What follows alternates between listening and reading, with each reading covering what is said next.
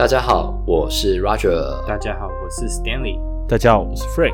大家好，我是 Elaine。今天呢，到了这个礼拜呢，要继续跟大家分享一下，在 COVID 的这一段时间呢，啊、呃，我们在美国的时候都在家里做一些什么事情呢？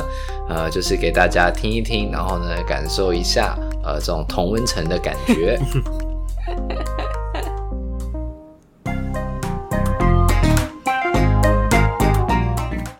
家会不会觉得这一集的开头跟上一集哦很像？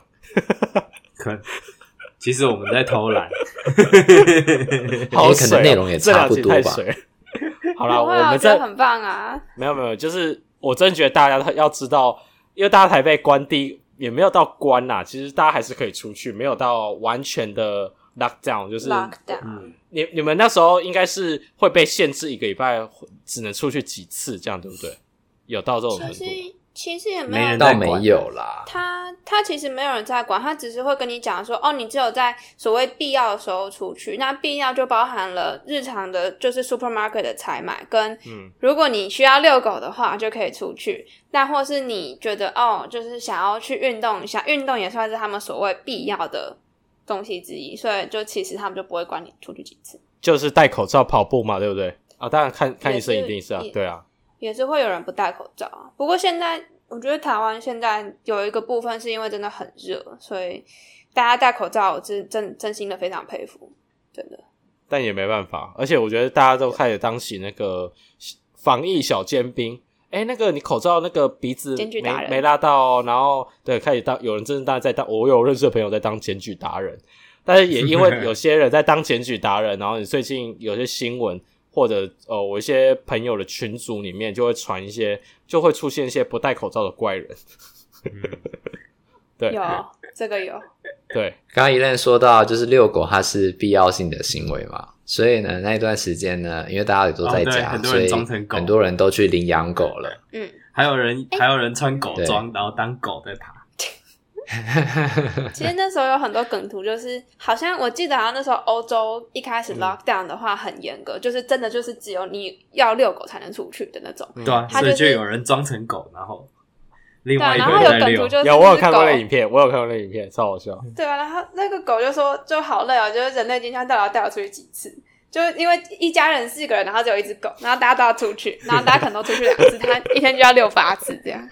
平常平常只遛一次，今天一天一一次一天遛八次，哎，对，对那只狗来讲，它已经劝完了好几次的马拉松了。所以我我的感觉就是，哀怨的眼神，我的感觉就是，就呃，好了，上一集你们其实某种层面也是有去采买东西嘛，啊，要 lock down 了，赶快去买东西嘛，对不对？然后。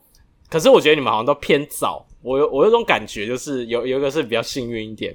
那我自己的感觉是，我觉得我们是医疗相关人员，所以我们的预感有时候会比一般人再稍微快一点。你你们懂我的意思吗？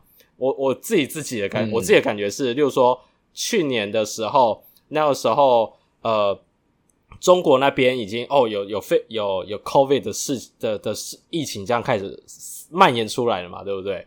然后那个时候，台湾就开始很紧张，因为台湾有 SARS 的经验。然后那个时候，我我印象很深刻。我那时候刚好要过农历年，然后我想说农历年，我就觉得，我就心里就觉得怪怪的。我觉得这件事情感觉会变大流行，所以我那时候在农历年的过年之前，在回高雄之前，我就先进超商还是哪里，就开始先买口罩，因为我的经验是，嗯，这应该要戴口罩。好险那时候我有买。因为后来就是好险也好也好险，后来有实名制，有至少有口罩可以戴，但是就是一个礼拜只有三片之类的。但那时候我先买，对，然后我就嗯，那我预感是对的，超前，是我预感比别人糟。对我我自己超前部署。然后这一次的话，今年从我没有到报一天一百八十例那一天，然后直接升要 lock down 的那个级数才去采买，因为很多人是那天才买。但是那个时候我的我的想法是。变成二十几例的那二十几，好像有一天开始变二十几例的时候，我就觉得，嗯，这不对，这会变社区感染的。然后，因为我，因为我知道这一定会变社区感染，所以我就先去采买了。然后又是一个超前部署，超前部署大师。这就讲到一件事情，其实那时候一开始爆发的时候，台湾做的，我我我其实那时候很多该做什么都是台湾的家人跟我讲的。那我现在就在想说，可是那时候台湾给我的感觉是，他们就是台湾的人做了很多防备，然后有很多 pebble，但好像跟这次真的爆发的时候的感觉不太一样。我不知道你们有没有这种感觉？什么什么意思？嗯，我，我可以理解 Elaine 在说的，大概就是说，当对当初刚爆发的时候，嗯、呃，大家都是处于一个超级紧张的状态，嗯，因为很怕他跟 SARS 一样一得就死了。嗯，哦，对。那但是呢，因为其实这一年过了之后啊，呃，大家稍微比较对 COVID 有点麻痹了。嗯，对，对啊，因为也知道说可能得了症状。然后呢，也不见得会重症。嗯。然后加上台湾这一年呢，其他地方都在发生疫情，就台湾没有，所以台湾可能就不会觉得说这是一件多严重的事。嗯。所以刚刚其实我也觉得说，我们都在讲说哦，多开心啊，养狗啊什么。但是呢，如果这一次没有控制下来的话，那可能会有很多店家因为这样而倒闭。嗯。对。尤其是餐厅、餐厅、餐饮独独立的餐饮也会很多都。所以现在对。所以现在台湾其实呃，我知道有那个简讯的实联联名的实联制，对实联对实联制。其实这个的另外一个好处就是说，至少这些商家他们还可以继续工作。那你们其他人就是呃，要稍微注意一下，就是哦，你们到了哪里？然后呢，如果真的有症状了，就是一定要确定要通报好这个事情。嗯、那刚刚其实上一集的时候，呃。刚刚上个礼拜啊，上个礼拜的时候呢，也有跟大家说，就是哦，可能会叫外送这样。那虽然外送员他可能，当然他也会暴露在这个风险之中，可是相较于群聚的感染来讲，呃，会把整个就是社区感染的风险都会降低掉。那大家还是可以吃得到东西，商家还是可以继续做生意。对，那竟然对我们就就讲我们美国就好了。我们美国在一开始的时候，很多店家呃关了，然后呢，很多店家开始在转型。那转到最后呢，已经发现说外送这个是一个可以成功的方式，维持店家的生活啊，维维持一般人的生活品质。那既然我们都已经这个样子在美国做这些事情了，台湾那么小，做这些事情其实应该更方便才对。所以大家就是应该要好好待在家里。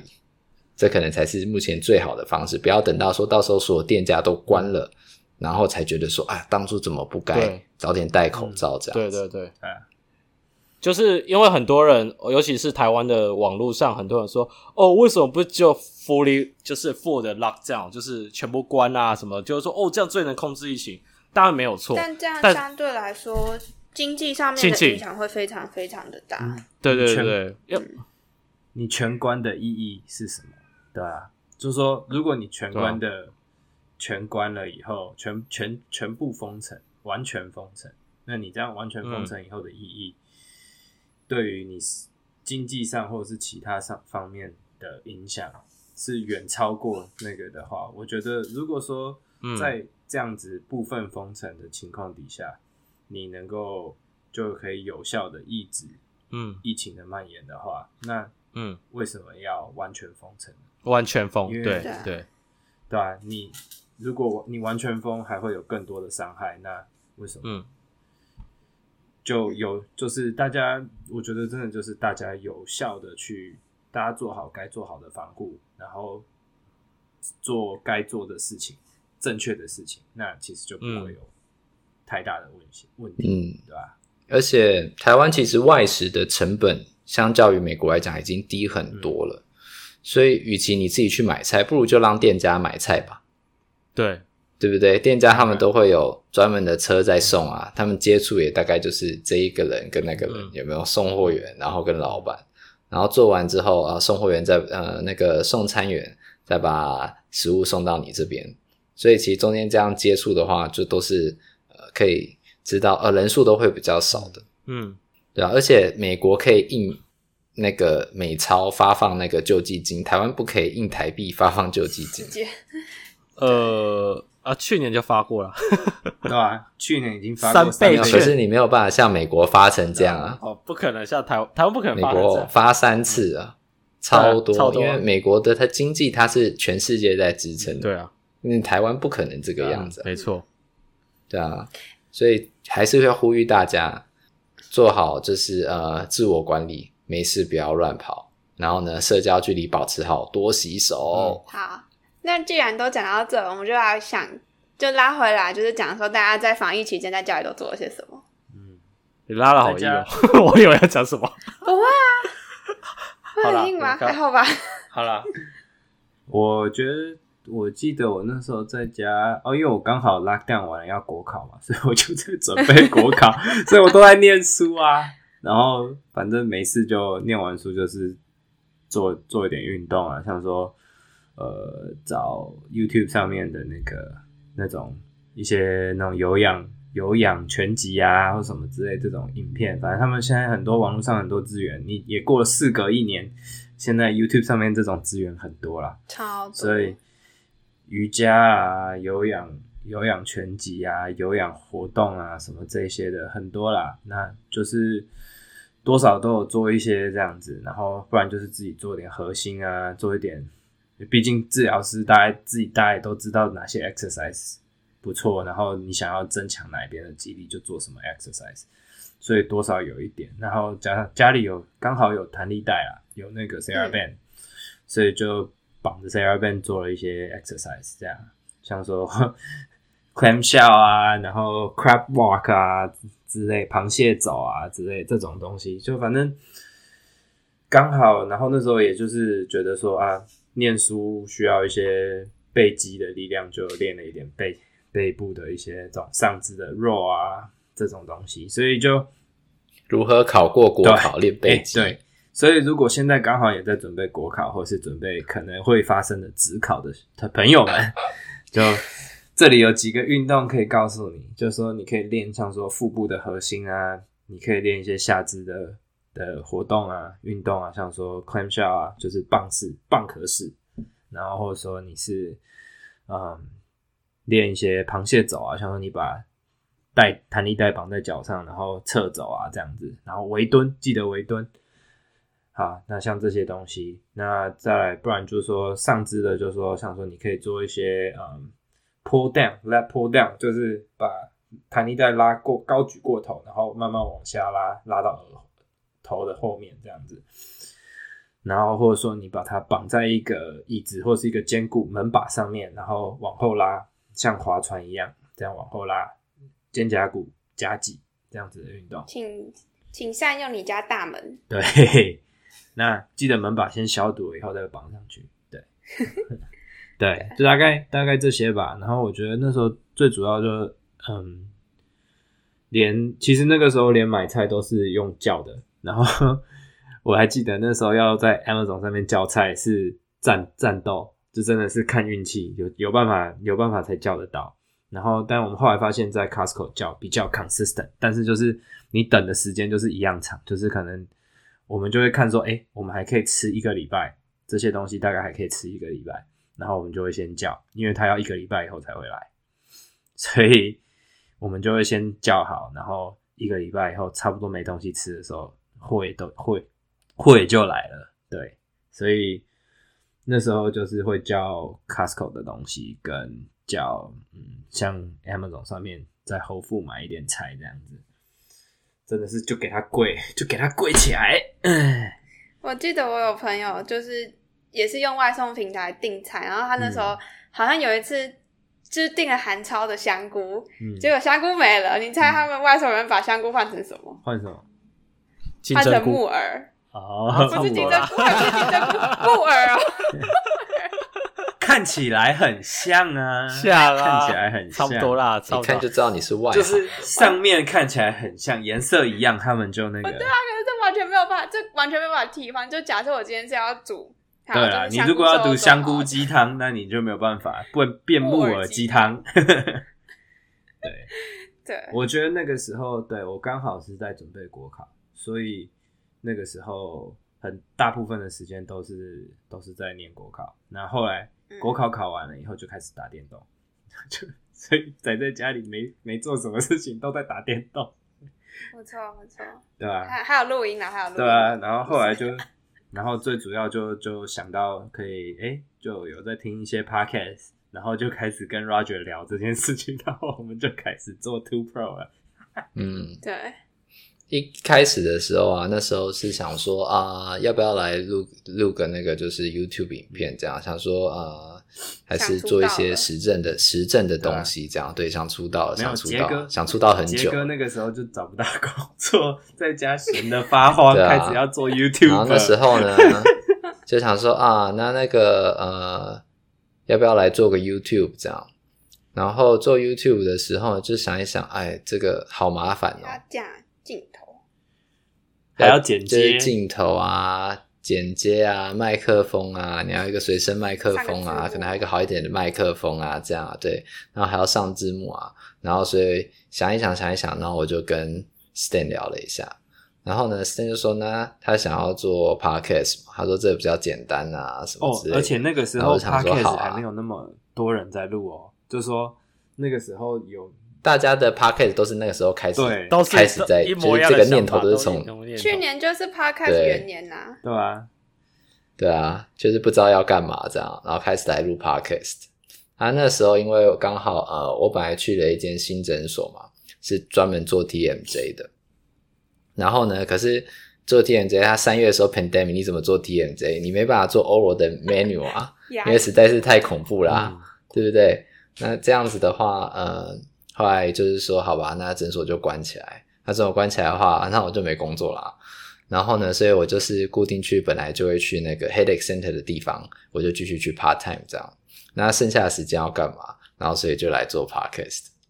哎，现在台湾还可以看牙医吗？哦，我刚这个、嗯、急诊急诊的可能可以，可能可以，但是一般的好像不行，这我不确定，因为刚好我有认识的朋友，他原本。礼拜一的时候，呃，要去看牙医，但是他的牙医牙医打给他，跟他说：“你先不要来，因为他现在是 lock down，所以就是看之后状况怎么样，你先不要来，就这样子。”嗯。嗯，我记得那个时候 lock down 的时候，牙医也是只看呃牙医只看急诊的，像说你现在一般的洗牙的这种，就是对 routine 的这种 preventive 的，他们是不做的。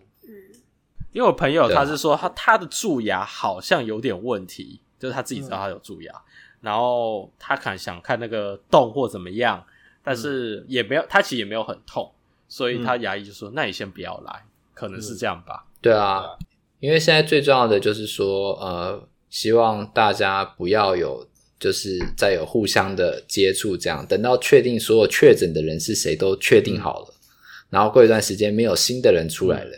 那你就知道剩下的人就是比较可以安全移动的，嗯，可能在那样子的状态之下，再开始呃继续进行原本的生活，会比较好一点，对，对啊，所以多等一个礼拜其实应该是没有关系的，甚至有时候多等到一个月。如果真的不是那么紧急的状况的话，记得啊、呃，多刷牙嘛，嗯、少吃点甜食啊，用用牙线、啊，没事多喝水啊，用用牙线，对啊，用用牙线啊，叫你用牙线还不用，现在就是一个好时机了，还不赶快给他用一下？不用牙线还是不用牙线？这，我你是怎么了？有 你家牙医师会来很深沉的痛吗？我那我那时候在在美国一开始 lock down 的时候，我觉得除了刚刚讲的，可能就是在，因为我那时候其实还在上课期间，所以基本上就是就是有什么叫有一周每一周上课呢？就是有一周会很忙，然后有一周就会很闲，因为老师他们也没有办法跟你讲说我们什么时候要回 campus 上课，他们他们一开始就是我们是 go 我们的 schedule 是 go by week week by week，就等于说他们前一周才会跟我们讲说，哦，你下一周要做什么事情这样子。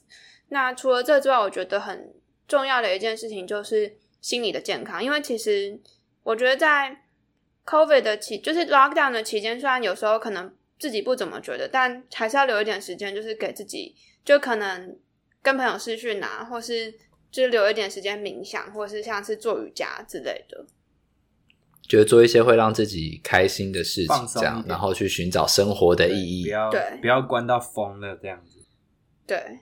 就一开一开始不会觉得，但后面后面越来可能关到一个，就假设啦，假设关到一个月两个月，就会开始有一点在怀疑人生，嗯、就会觉得我什么到底什么时候能出去？对，哎、欸，可是说到一个月、两个月啊，就是我我真心觉得，就是台湾的听众啊，或台湾的朋友，不要太过乐观，觉得啊，我们两个礼拜什么，我因为我真的在看网络上看到，嗯，让台湾什么表，就是示范一次什么两个礼拜解除三级，对，我心里想说，呃，我个人是觉得不会，不不可能，几乎不太可能。那为什么呢？因为我去看了那个呃澳洲的数据。纽西兰因为人太少了，地广人稀，所以我觉得参考价值不高。所以我看一下澳洲，因为澳洲的那个的的防疫做得非常好，对，就是他们基本上也是跟台湾到目前为止也是哦，跟台湾基本上之前的台湾一样，固若金汤，本土偶尔一两个、两三个这样子，很偶尔，然后几乎都很贴平，几乎没有新确诊。当然之前也是有爆发一个一个 wave，就是疫情的高峰。那我就稍微看一下，因为那为什么我觉得澳洲可以参考？因为我看一下他们的一些防疫的政策，其实跟台湾蛮像的，就会 border control 啊，然后该 lock down 的时候会 lock down，然后他们那一波高峰起来之后到结束，我看一下，嗯，大概抓它是三个月，所以，嗯，我的想法是，台湾再怎么厉害，好，因为我说欧美人士。不喜欢戴口罩，OK？那台湾再怎么会戴口罩，再怎样，因为这个是一个传染力很强的东西，嗯，你至少有一两个月吧。人家防疫做那么好，也要三个月，那我就会设想，我再怎么厉害，也要可能也要一两个月啊，对吧？而且现在都还在筛啊，一直有确诊出来，所以我根本不知道到底什么时候是高峰，高峰结束没，根本还还是不知道，所以大家真的要好好思考一下。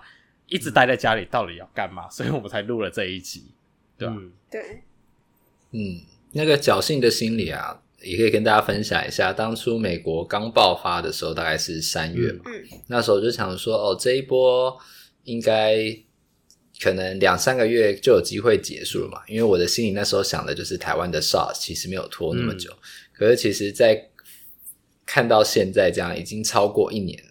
都还是因为 COVID 的关系哦，大家要戴口罩啊，然后呢，去餐厅用餐这件事情本身还是一个，就是你也会考虑说到底该不该去，嗯、所以它的影响的时间其实很长。嗯，它就像 Frank 说的，因为它的传染力太强，嗯，那甚至没症状的时候它就可以传染。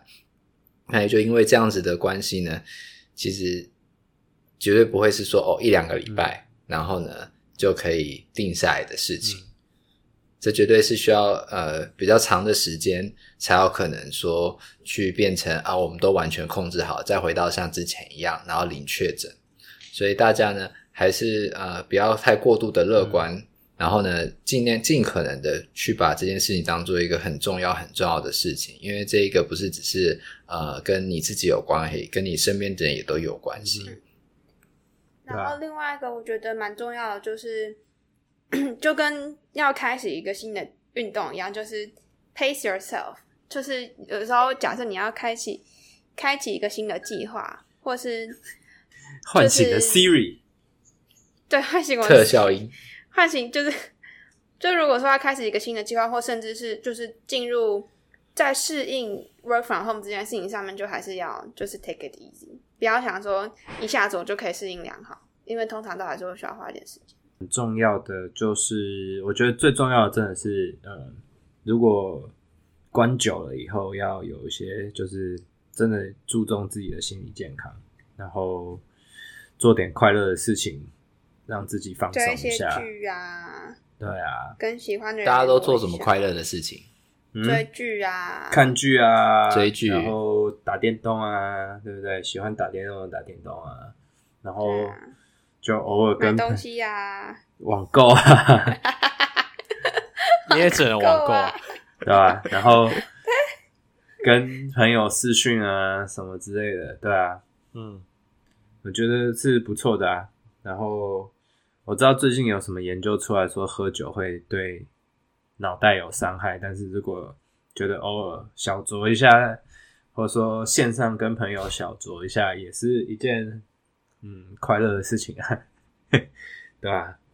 所以，嗯，这些都是不错的想法。我觉得，让自己平常喜欢做的事情是什么，你都你自己也知道。所以在呃室内可以做到的范围，或者说科技可以辅助让你达到一样快乐的感觉的的范围底下，然后是在防疫安全的标准底下去做的话，那我觉得都 OK。对啊。啊，我刚刚想到一个，就是我们，因为我们这这我们四个人都是呃还没有小孩的嘛，所以比呃比较没有提到，就是说啊、呃，像小孩子在家里上课的呃家长们，应该要怎么样去处理这些小孩子？因为这个过程里面不是只是说哦小孩子待在身边而已，同时呢，你要帮小孩子看一下，说他的电脑可不可以用。对不对啊？你可能在家里的时候，自己就会想说，小孩子到底有没有真的在上课？所以这对呃家长来说，他都是一个额外的压力源。对，那如果今天才来听我们 Podcast 的呃听众呢，我就可以跟大家分享一个故事，就是我有一个病人，他头痛，就是因为小孩子一直在家里上课。对，那所以因为这个关系呢。所以他就会头痛这样。那后来他发现呢，就是其实只要呃稍微去走走路的话呢，他的头痛就会比较好。那所以这一个呢，就可以给一些呃在家里有小孩子的父母呢参考一下。就是说呢，不是说就是叫你现在出去走路，而是说尽可能的减少自己的压力源。如果你觉得小孩子这样上课呢，已经给你很大的压力的话，那试着就不要要求他表现的，就是你知道尽善尽美这样。反正对他来讲，在家上课可能也是一个压力源啊。就与其互相伤害，不如你们两个都退一步，就是啊，你也不要要求他太多。他偶尔这样刷刷手机，你也就呃睁一只眼闭一只眼就好了。啊，啊，反正呢，你开心一点，他也开心一点。嗯，这个可能也对你们来讲才是最重要的。不代表说他现在不刷手机了哦，那他之后上课的表现就会比较好。那或者是说你一直盯着他了，那他的表现就会比较好。嗯、呃，没有必要这个样子。嗯、他就算在学校，他也可能还是会看着窗外发呆啊，嗯、或者看着旁边的那个呃喜欢的同学啊，呃微微笑啊，喜欢的妹妹或是喜欢的弟弟。对啊，小哥哥小姐姐们呐、啊，啊、所以呢，就是呃自我调试这一块呢，蛮重要的，尤其是父母来讲也很重要。这样，哦，就还是要有下课时间嘛。的意思就是这样子，不能就是坐在家里，就是一直上课、上课、上课、上课，就是还是要有下课啊，课外活动啊。我觉得对那个小朋友来讲，他们也觉得很烦啊。哦，为什么我下课时间旁边还是我爸妈在盯着我？这样，Oh my God！我下课不能去玩玩具吗？八卦。我下课不能跟同学聊聊天吗？或者什么之类的这样子。对啊，本来到学校才有压力，现在一起床已经睁开，压力就来了。这样，嗯。说到这个，就是刚才 Roger 讲的盯着功课，其实台湾已经有出现新闻说，就是父父母亲会一直盯着小孩，然后就老因为是视讯嘛，老师就看到那看父母亲就站在那个小孩后面，嗯、他觉得爸爸妈妈拜托不要在那里小孩后面，小孩这样压力很大，然后 就就已经视讯上课了，够压力够大，你还因为盯着他，他就是老师压力有没有专心上课？对 对对。而且我相信，就说，嗯，你说，老师的压力也很大，因为老师现在是被监控的状态。对对对，而且我相信这件事情，父母亲自己做一个礼拜过后，自己也会很疲惫。然后就像 Roger 讲的，他会变成你一个压力源。那你还不如开心一点，就是他想干，也不见为净。对，我也觉得眼不见为净会比较好。嗯，而且。我觉得就像 Roger 讲，就是他也有自己的生活，自己的下课时间，所以不要把小孩盯那么紧。而且，嗯、而且我已经看到很多老师的自己呃的一些自学，尤其是高中过后啦，他有些就是因为现在没课本嘛，或者好了有课本，但是你视讯有时候也很难上到用课本传统的那种方式上课，所以我已经看到有些老师是说给他一个什么。呃，YouTube 的影片，然后可能附有一些教育意义，或者是他可能是英，他可能讲是英文老师，他 maybe 可能找一个比较有趣的，是讲英文的，然后就给他，然后就是丢给他，然后去学，呃，就让他去看，看完之后 maybe 之后来讨论啊，上课就比较不会流于传统的那种看着课本这样上课的方式。其实有时候我都觉得说。像是一个发生一件危机的时候，有时候会带来一些蛮意想不到的一些转变啊，就是这我的想法。觉得这样开放，呃，不是应该说就是上课的感觉，听起来像是上课的那个课程设计的多元性设计高，对，会对对对。对对，嗯会强迫老师一定要改变，做改变嘛，嗯，对对，就不再是传统的这种填鸭的，就会变成说有一些想法的开创这样子，嗯，对对对。伊莲刚刚讲，我好像还有看到新闻说，老师在抱怨那个呃，看到很多爸爸穿着内裤 在走走走，我刚刚就是要讲这个，我刚刚就要讲这个。啊，嗯，所以再呼呼吁一下嘛，对不对？就是说，哦，除了就是自己不要给自己压力源之外，也不要造成老师的压力，记得穿好衣服，不要造成老师的压力。哎，对，那当然，如果你是健身教练的话，我是觉得没差，是可以，是可以那个给老师们一些福利啦。对，对对对，在后面就是做做那些呃伏地挺身、仰卧起坐啊、squat 啊，这应该就都还是蛮养眼的，那就保持下去吧。啊你知道我我的顺便就是可以推广一下在家运动的重要性。嘿，你知道我有我的朋友，因为我们都住宿舍嘛，对不对？然后那个宿舍里面，他我朋友他的家里有，他之前的家里本来就放了一个 bench，然后还有那个也很多的那个嗯。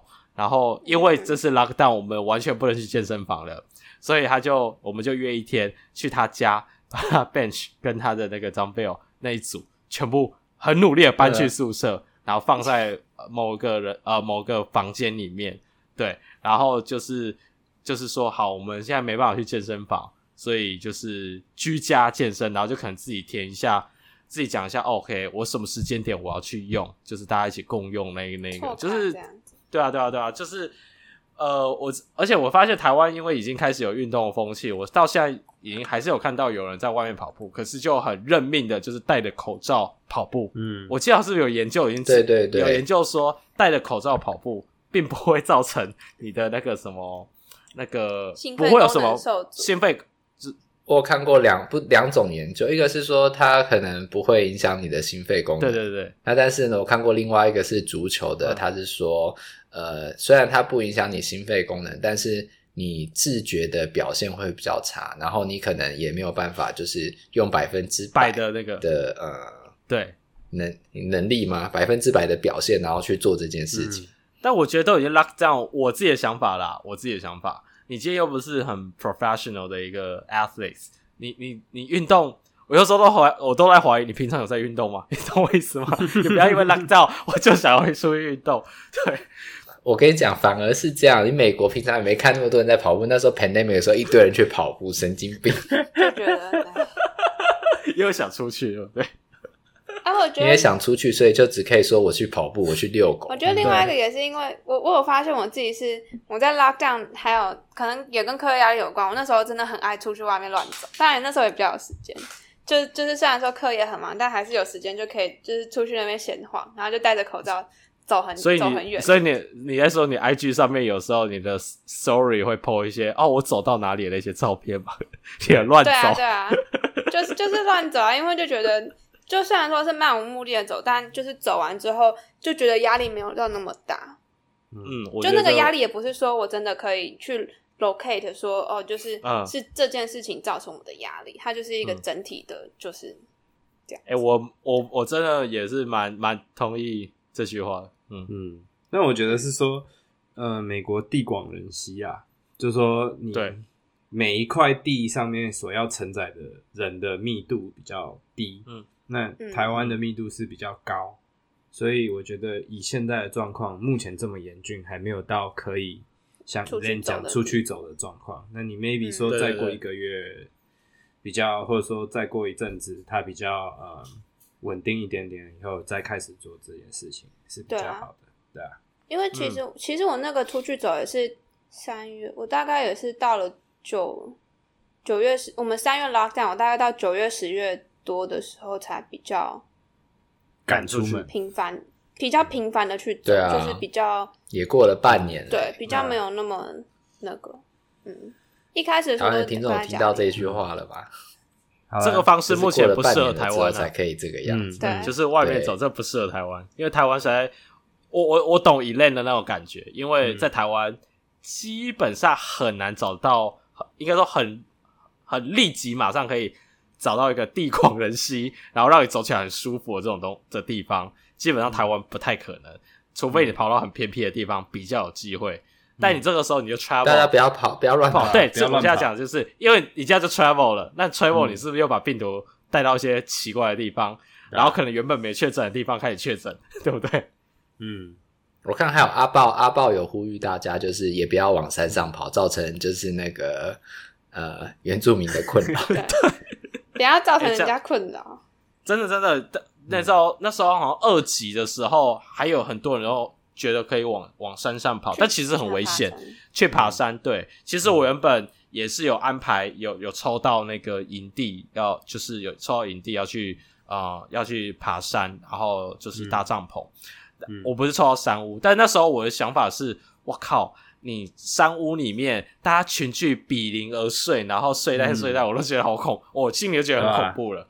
对，所以对啊，所以后来就转过来就面对面。对对对，所以而且你爬，尤其台湾高山很多，你爬到那么高，你不可能开戴口罩，因为很喘，因为高山，所以你那么喘，然后戴口罩，你万一高山症发作怎么办？所以就是很多各种不利因素，所以我很多就是我有在听一些登山的 podcast，他他永远就会说，嗯、山永远在那边，你不急着一定要这个时候一定要去爬。那你不要觉得说你现在爬山很安全，啊、其实爬山蛮不安全，嗯、尤其有过夜的时候，你山屋，你旁边的人根本不认识，对啊，嗯、反而很危险。我觉得最后讲一个，我我觉得最后讲一个，最后讲一个那个跟治疗师比较有关的。我觉得大家可能现在复健科，我看到呃同学啊、学弟妹啊，或者说学长姐啊，都说复健科都停掉了。那美国当初也是很多复健科，不是复健科，很多物理治疗的诊所都都关掉了，或者说暂暂停营业。那衍生出来的因因之道就是所谓的 telehealth，telehealth 治疗。嗯，对，刚刚也想到这个，那就扯回来一点跟治疗师比较有关的内容。然后，那就说 telehealth 的部分，我觉得大家可能也都还蛮有兴趣的。那我。我自己啊是没有接触到很太多 telehealth 的经验，然后我自己没有执行过所谓的 telehealth，但是我是有看过我的那时候刚开始呃 lockdown 的时候初期我在实习的时候，就那个诊所就有在尝试做 telehealth，那我是有看到呃我们有其另外一个老师就是另外一个治疗师在做，那他在他也是刚开始初期在试，那他其实也是说他。遇到最大的困扰是说，他觉得其实很方便，就说优点是先讲优点，优点是说他觉得很方便。那呃，病人也都看病人其实没有太大的问题。那如果说你是简单的或者说基本的这种嗯所谓物理治疗能够处运动能够处理的状况，那他其实很容易就帮病人能够解决。然后基本上做评估啊什么也都是没有问题的。但是缺点是说嗯。有些病人他年纪比较大，或者说他对于科技的呃东西比较不熟悉，所以他需要花很多的时间去排除障碍，排除科技障碍。那再来就说他可能有一些呃所谓我们以前要接触像触诊啊，或者说我们真的要 hands on 的地方，就是手上去徒手的地方没有办法做，这是这是一些缺点。但是如果某种程度上，我觉得对台湾的治疗师来说是一个很好的机会，去推广运动治疗这一块。那你因为以前大家都对物理治疗的感觉，就是说哦，就是去做徒手啊，去做那个一个一个小对啊对啊对啊，或者说甚至仪器治疗、拉腰、附件、电疗这些的。其实物理治疗不是只有这些，而且有一有刚刚讲的这些治疗里面，就是比较相是其实是相对比较实证。等级比较低一点点的治疗，或者说是要特定状况下才会比较有效的治疗。但是运动治疗是 generally，就是基本上大部分的状况底下，你去做适适当的运动，治疗师给你合适的呃处方，运动处方，那你是可以从运动里面得到好处的，而且会得到疗效的。所以我觉得是对治疗师来说是一个好的机会。去推广运动治疗这件事情，让大众知道说，哦，物理治疗其实是运动治疗，那徒手治疗跟仪器治疗是它辅助的一些呃手法跟它的方法，这样手段这样子。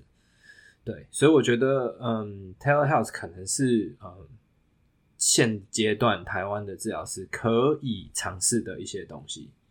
对，那我觉得是可以开始去超前部署想这件事情，因为我刚才讲，现在才刚开始 lock down 一两个礼拜，嗯、然后我知道很多复健科有些就是关掉嘛，嗯、然后减班，反正因为病人量会变很少，嗯、但你这个时间变一两个月、两三个月，嗯，那个需求就出来了，你会发现你你总不能一直丢在家里，然后不不是丢在家里，病人待在家里，对，待在家里，然后一直不不去做他所谓的复健。会有问题的，对啊对啊，会有问题的。对，那那个时候我们其实也特别有针对一些呃特殊的族群，我们有要求他们一定要进来看，像说手术后的啊，那时候有很多这种肩膀术后的，像那个旋转机修补的啊什么之类，这种一定要现场看的，我们才会把它排进来。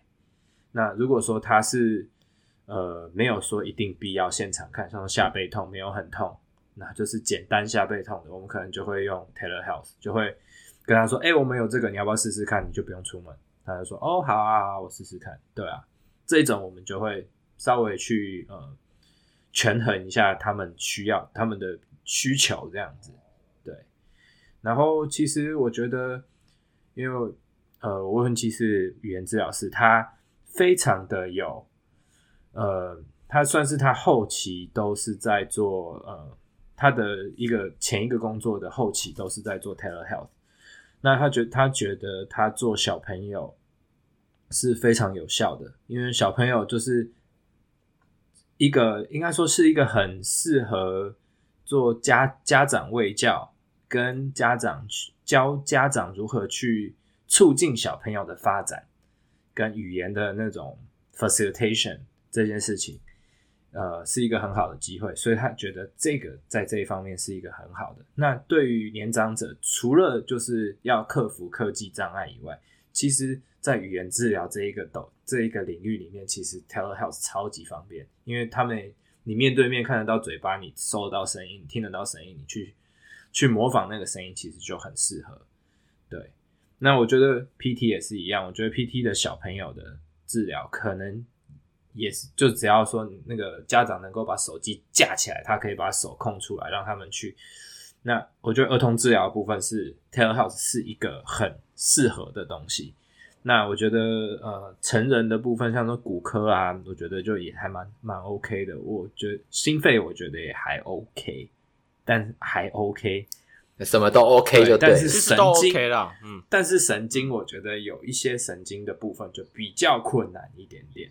我觉得啦，但是就说，oh, 嗯，像说你说中风的啊，或者什么这种初期的中风、早期的中风，你需要比较大量的近距离接触、一对一的这种治疗的，我觉得这种就可能比较有障碍一点点。但是说你说慢性的的中风，那就我觉得有就有机会，就说就有适合的这个可能性。对，其实我觉得，觉得说神经的反而会也可以。他只要有一个就是 care 对对我这样说，对，嗯、其实就会好很多。这样，那在下一集的话，我们也会讨论到就是呃，COVID 有关的一些文献，嗯、然后我们那时候医院是怎么处置。嗯、那刚刚 Stan 也有提到，就是说 telehealth 对小儿方面的帮助。这样，那我们也有文献就是提到说，哦，它有哪些好处，那它可能有哪一些缺点，以后可以改进的。我们在下一集的时候也都会继续跟大家讨论。那我想我们今天的节目呢，就先到这喽。我们下次见喽，拜拜。See ya。如果喜欢我们的 Podcast，欢迎到 Apple Podcast、Google Podcast、Spotify 和 YouTube 上订阅，也可以到 Facebook 和 Instagram 上追踪突破物理治疗。今天我们的节目就到这，我们是突破 PT，我们下次见。